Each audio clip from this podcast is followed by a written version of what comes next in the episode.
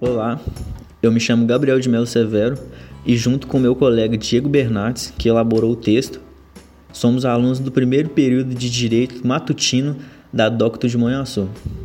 E como nosso primeiro podcast, nós vamos inaugurar falando sobre o Ministério Público e o Procurador-Geral da República.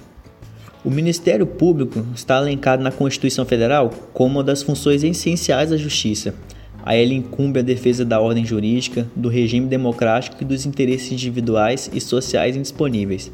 Como órgão autônomo, não estando subordinado a qualquer um dos poderes, atua fiscalizando-os.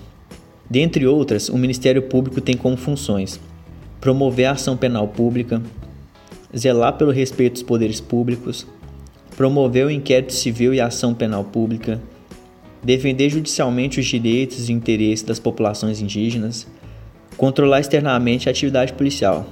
Ainda segundo a teoria dos poderes implícitos do STF, o MP possui legitimidade para promover investigações na seara criminal.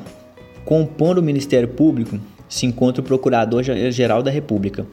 Após indicação do Presidente da República e da aprovação pelo Senado Federal, o procurador assume por mandatos de dois anos, prorrogáveis indefinidamente, exercendo funções indispensáveis à manutenção da democracia nacional.